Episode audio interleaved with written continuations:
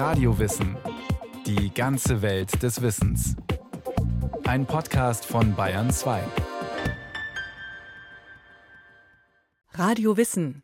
Was heißt es eigentlich wirklich, kritisch zu denken? Die Bezeichnung Querdenker reicht da jedenfalls nicht aus. Wirklich kritisches Denken, dafür braucht es eine reife und vor allem auch selbstkritische Persönlichkeit. Fest steht auch, jede lebendige Demokratie braucht dringend Menschen mit dieser Fähigkeit, kritisch zu denken.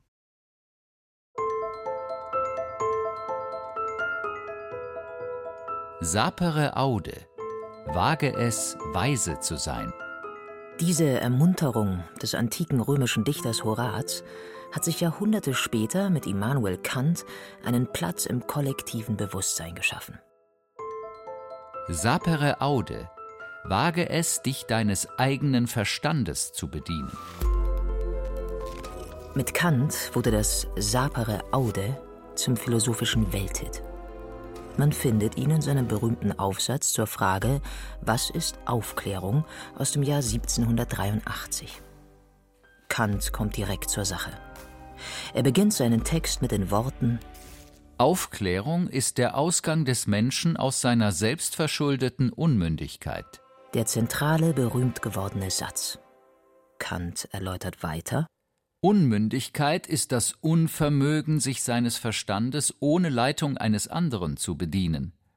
Selbstverschuldet ist diese Unmündigkeit, wenn die Ursache derselben nicht am Mangel des Verstandes, sondern der Entschließung und des Mutes liegt, sich seiner ohne Leitung eines anderen zu bedienen. Sapere aude, habe Mut, dich deines eigenen Verstandes zu bedienen, ist also der Wahlspruch der Aufklärung. Kants Menschenbild ist positiv. Wir sind vernunftbegabt, können unser Verhalten auf rationale Argumente gründen und geistige Freiheit erlangen, was dem Menschen aber auch moralisch mehr abverlangt. Es befähigt ihn zur Erfüllung des kategorischen Imperativ, der zweiten Formel Kants, die es in den Kanon der Allgemeinbildung geschafft hat und mit der Vernunftfähigkeit des Menschen zusammenhängt. Handle nur nach derjenigen Maxime, durch die du zugleich wollen kannst, dass sie ein allgemeines Gesetz werde. Das gilt auch für unser Verhalten beim Erkenntnisgewinn gerade bei strittigen Themen. Es geht um die Frage, ob wir intellektuell redlich handeln, welche Geisteshaltung wir einnehmen, bevor wir uns eine Meinung bilden. Oder anders, wie wir uns um kritisches Denken bemühen. Zeit, dass wir wieder selber denken. Zeit, dass wir wieder anfangen, wir selbst zu sein. Zeit, dass wir wieder selber denken. Selber denken statt denken lassen. Ein Satz, der volle Zustimmung verdient. Und ein Slogan der sogenannten Querdenker. Der junge Musiker Taylor ist zu deren gesanglichem Sprachrohr geworden und holt die Szene emotional dort ab, wo sie sich selbst sieht. Im Widerstand. Zunächst gegen die Corona-Maßnahmen, um die bekanntlich politisch und gesellschaftlich hart gerungen wurde. Wo manches gut und manches schlecht lief. Wo Fehler gemacht und korrigiert wurden wo Grundrechte gegeneinander abgewogen, eingeschränkt und die Einschränkungen wieder aufgehoben wurden. Demokratie eben. Seit geraumer Zeit bewegen sich Teile der Querdenker in Richtung radikalisierter, vor allem rechter Strömungen, die sich mischen und vernetzen. Verschwörungserzählungen, Falschinformationen, gezielte Desinformation verbreiten sich ungebremst innerhalb kürzester Zeit über die sozialen Medien eine brisante Meinungsmaschinerie entsteht, die sich variabel an unterschiedliche gesellschaftliche Konfliktthemen anhängt und unserer Demokratie durchaus gefährlich werden kann. Aber langsam. Es geht hier nicht um eine Vorverurteilung oder darum, Anhänger bestimmter Gruppierungen über einen Kamm zu scheren. Es geht vielmehr darum, zu fragen, ob man am Beispiel der Querdenkerszene etwas lernen kann darüber, was kritisches Denken ausmacht. Also, zurück zu Taylor, dem jungen Musiker. Er habe gemerkt, sagt er in einem Gespräch über die Corona-Politik, dass hier Unwahrheit zur Wahrheit erklärt wird. Und wenn das geschieht, ist natürlich Zivilcourage gefragt. den kritischen Kopf einschalten, sich wehren, die Wahrheit ans Licht bringen. Aber entspricht die Überzeugung der Wahrheit? Und wie finden wir sie? Wer definiert, was wahr ist und was falsch? Und wer denkt wahrhaft kritisch? Die Querdenker? Die Kritiker der Querdenker? Bis zum Aufkommen der Szene waren mit Querdenkern Menschen gemeint, die Argumente gegen den Strich bürsten. Selbstverständliches hinterfragen, neue Aspekte und kreative Zugänge finden. Querdenken und geistige Offenheit gehen, so verstanden, Hand in Hand. Der Kognitionswissenschaftler Edward de Bono bezeichnete das bereits in den 70er Jahren des vergangenen Jahrhunderts als laterales Denken ein spielerisches, kreatives Denken, das logisch-rationales Denken ergänzen und befruchten, aber nicht ersetzen kann. Denken die Querdenker in diesem Sinne quer? Kritisch denken. Wir alle wollen das. Aber wer tut es? Gibt es Kriterien, mit denen wir kritisches Denken von pseudokritischem Denken unterscheiden können? Das Wort Kritik kommt ursprünglich aus dem Griechischen. Trennen, Unterscheiden ist seine Bedeutung. Kritisch denken heißt demnach, die Inhalte einer Behauptung oder einer Position zu bewerten. Aber nicht im Sinne einer dem eigenen Geschmack entsprechenden Auf- oder Abwertung, sondern vor allem im Sinne einer sorgfältigen Beurteilung. Richtiges von Falschem trennen. Das ist ein Aspekt und manchmal schwierig. Der Philosoph Jonas Pfister, Assistenzprofessor an der Uni Innsbruck, hat sich eingehend mit dem kritischen Denken befasst und kommt zu folgendem Schluss. Ich glaube, dass es keinen grundlegenden Unterschied gibt zwischen dem kritischen Denken im Alltag und dem wissenschaftlichen Denken. Das ist ein gradueller Unterschied und es geht immer darum, eine wahre Überzeugung zu erlangen, die möglichst gut begründet ist.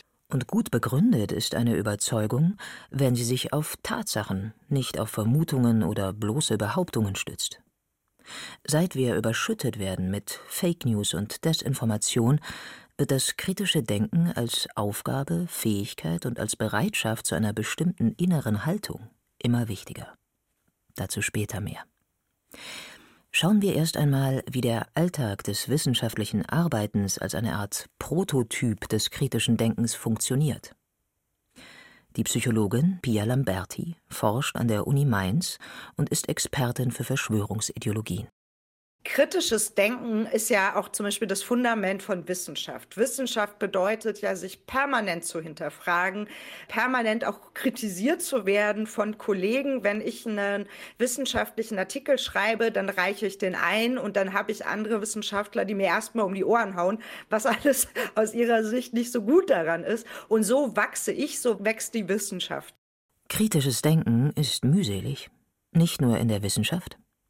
Man muss Quellen prüfen, Belege suchen, Gegenbelege, offen sein für Kritik und sich selbst gegenüber kritisch bleiben. Psychologen sprechen von der Fähigkeit, ohne sogenannte kognitive Verzerrung nachzudenken und zu recherchieren. Also sich darum zu bemühen, nicht nur die Informationen für wahrzunehmen, die der eigenen Meinung entsprechen. Auch das ist leichter gesagt als getan. Denn wir alle haben solche Tendenzen. Und wie oft sind wir uns doch so sicher, dass wir richtig liegen. Das sagt uns doch schon die Intuition. Intuition ist die Fähigkeit, aus nicht vorhandenen Fakten falsche Schlüsse zu ziehen. Fühlen Sie sich ertappt oder müssen Sie schmunzeln? Gewiss, der Satz ist überspitzt, aber was der amerikanische Schriftsteller Erskine Caldwell im vergangenen Jahrhundert fordert, ist zumindest eine gewisse Wachsamkeit den eigenen Intuitionen gegenüber. Zwar kennen wir alle die Klugheit dieser inneren Stimme, die aus einer Art Blackbox des innerseelischen Abwägens entsteht und die sich manchmal im Nachhinein als richtig erweist. Manchmal. Intuition. Falle oder Quelle kritischen Denkens? Wohl beides. Unser Denken ist von Gefühlen und unbewussten Anteilen mit beeinflusst. Das hat schon Sigmund Freud gezeigt. So entpuppt sich etwa unser vermeintlich rationales Denken oft genug als Rationalisierung, als nachträgliche Argumentation, motiviert von Wunschdenken oder unbewussten Motiven. Wir wissen aber auch, dass niemand von uns frei ist von diesen Mechanismen. Wir leben in diesem Modus. Die moderne Hirnforschung belegt, dass Gefühle und Vernunft miteinander verwoben sind. Der Philosoph und Pädagoge John Dewey, einer der Väter des Critical Thinking in den USA, nimmt diese Erkenntnis Anfang des 20. Jahrhunderts vorweg und schreibt über die Intuition Denken und Theoretisieren nehmen ihren Ausgang von einer Intuition. Und die Reflexion über Angelegenheiten des Lebens und Geistes besteht in einer in Ideen ausgedrückten oder begrifflichen Transformation dessen, was als Intuition beginnt. Wir müssen unsere Intuition also nicht unterdrücken oder ausblenden, aber wir dürfen uns eben nicht nur auf sie stützen und müssen merken, wenn sie sich als Alleinherrscherin über die Wahrheit aufspielt. Der Philosoph Jonas Pfister Zunächst einmal dient das kritische Denken uns dazu, unsere eigenen Intuitionen bewusst zu werden. Also was habe ich für Intuitionen? Und dann kann man entscheiden, ob man dieser Intuition folgen will oder nicht. Und dafür müssen wir unsere Motive und Gründe genauer anschauen. Denken und Intuition in ein sinnvolles Zusammenspiel bringen. Wir müssen Widersprüchliches aushalten. Anerkennen, dass es oft mehr als eine klare Wahrheit gibt und dass Wahrheitsfindung ein fortlaufender, sich korrigierender Prozess ist, der immer auf dem derzeitigen Stand des Wissens beruht. Dieser Erkenntnisprozess beinhaltet das Selbstgespräch, die innere Auseinandersetzung, aber vor allem den Dialog. Jonas Pfister.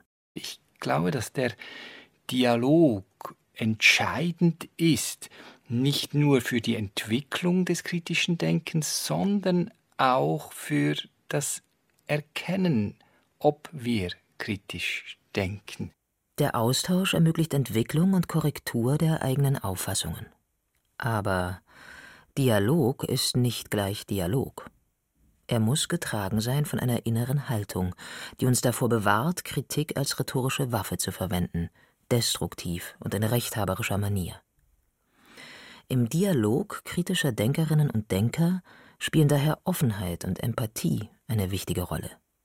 In der Wissenschaft wie im Alltag. Im Dialog kommt allerdings noch hinzu, dass wir ja auch auf das Gegenüber eingehen müssen und wollen.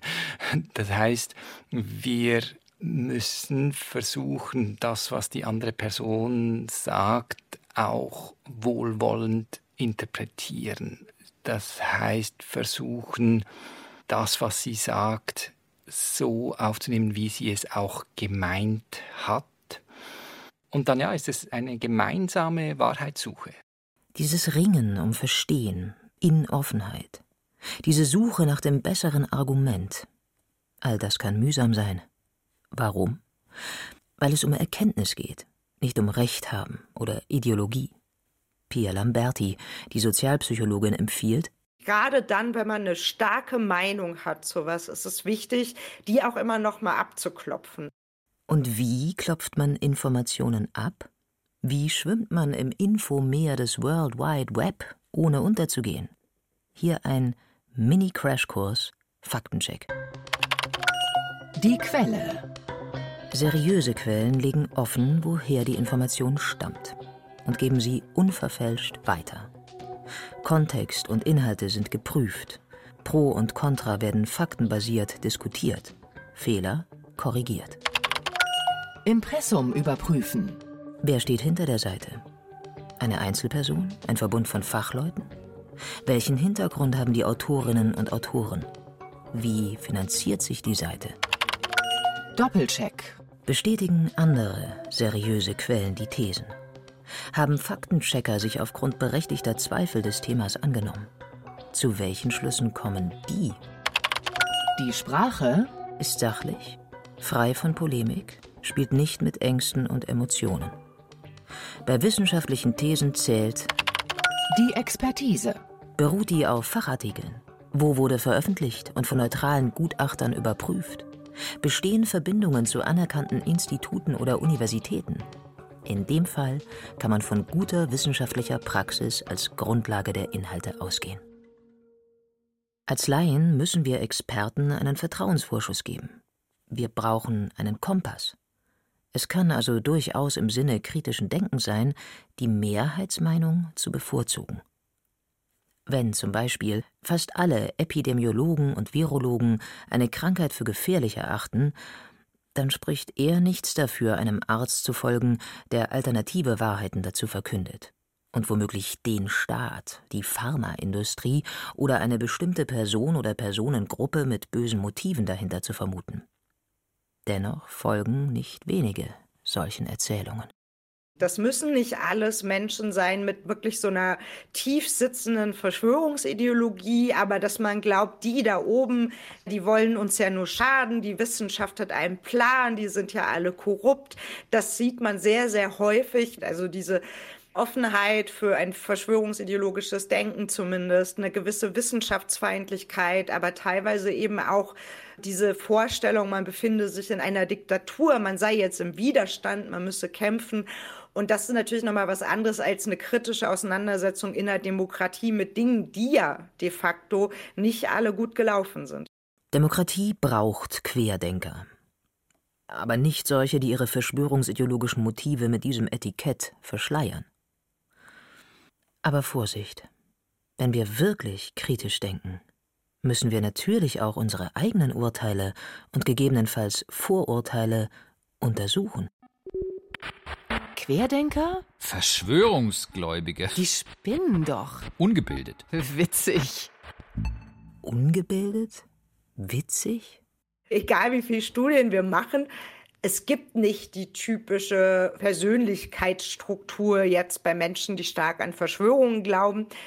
Man kann jetzt auch nicht sagen, dass Menschen, die an Verschwörungen glauben, weniger intelligent seien. Da gibt es auch keine großen Belege für. Und nach vielen Versuchen, das zu klassifizieren, ist man mittlerweile so an dem Punkt zu sagen, es gibt so drei Motivlagen. Das eine ist eben, dass man versucht, für einen Kontrollverlust zu kompensieren, den man im Privaten erlebt hat oder im Politischen, also zum Beispiel eine Pandemie oder Arbeitslosigkeit. Menschen mit einem starken Bedürfnis nach Einzigartigkeit glauben stärker an Verschwörungen. Das sind also auch so soziale Bedürfnisse, die durch den Glauben an Verschwörungen gedeckt werden können. Und als letztes versucht man natürlich die Welt auch irgendwo verstehbar zu machen. Das heißt, das hat auch was mit Wahrnehmung und Erklärung zu tun. Und das wäre dann so die dritte Ebene, die erklärt, warum Menschen an Verschwörungen glauben. Es gibt aber noch einen weiteren Aspekt, den wir bei der Einordnung auch unserer eigenen Denk- und Meinungsmotive berücksichtigen sollten. Der Soziologe Dr. Nils Kumka von der Uni Bremen hat sich eingehend mit dem Thema alternative Fakten beschäftigt. Er stellt folgende These auf. Alternative Fakten funktionieren als Konfliktverlagerung. Wir streiten dann nicht über das Problem, das wir mit der Wirklichkeit haben, sondern wir streiten dann über die Wirklichkeit der Wirklichkeit. Und das entlastet. Erst haben wir einen unbemerkten Konflikt. Und dann kommen die alternativen Fakten in die Welt, über die wir streiten. Das ist ein interessanter, tatsächlich quer gedachter Gedanke. Kumka führt in gewisser Weise das weiter, was Pia Lamberti mit ihrer Auffassung meint, dass Verschwörungserzählungen ein unbewusstes Hilfskonstrukt sein können, um mit Unsicherheit umzugehen. Die These von Niels Kumka überträgt diese Auffassung von individuellen auf gesellschaftliche Konflikte. Seine Empfehlung? Was die Reflexionsinstanzen dieser Gesellschaft können, also was die Soziologie kann, was das Feuilleton kann, was all die können, die sich quasi über Gesellschaft als Gesellschaft unterhalten, ist sich bemühen, die Konflikte, die hinter diesen alternativen Faktenauseinandersetzungen liegen, auch mal herauszuarbeiten. Also zu sagen, ist das wirklich das, worüber wir gerade reden? Ist es nicht vielmehr so, dass der Schuh ganz anders drückt? Und herauszufinden, wo er wirklich drückt, ist eine individuelle und gesamtgesellschaftliche Aufgabe. Stoff gibt es genug angesichts der zahlreichen globalen existenziellen Krisen, und wo es kriselt, gedeihen Fake News und Desinformation. Gleichermaßen wird kritisches Denken zu einer grundlegenden Kompetenz, die in den Schulen stärker gefördert werden sollte. Der Club of Rome hat das zu einem seiner zentralen Themen gemacht. Er stellt dabei den Zusammenhang her zwischen globalen, ökologischen, ökonomischen und gesellschaftlichen Krisen, die auch demokratische Strukturen gefährden. In seinem jüngsten Bericht Earth for All zeigt der Club of Rome entscheidende Kehrtwenden auf, die nötig sind, um eine lebenswerte Zukunft oder sogar das Überleben der Menschheit zu sichern.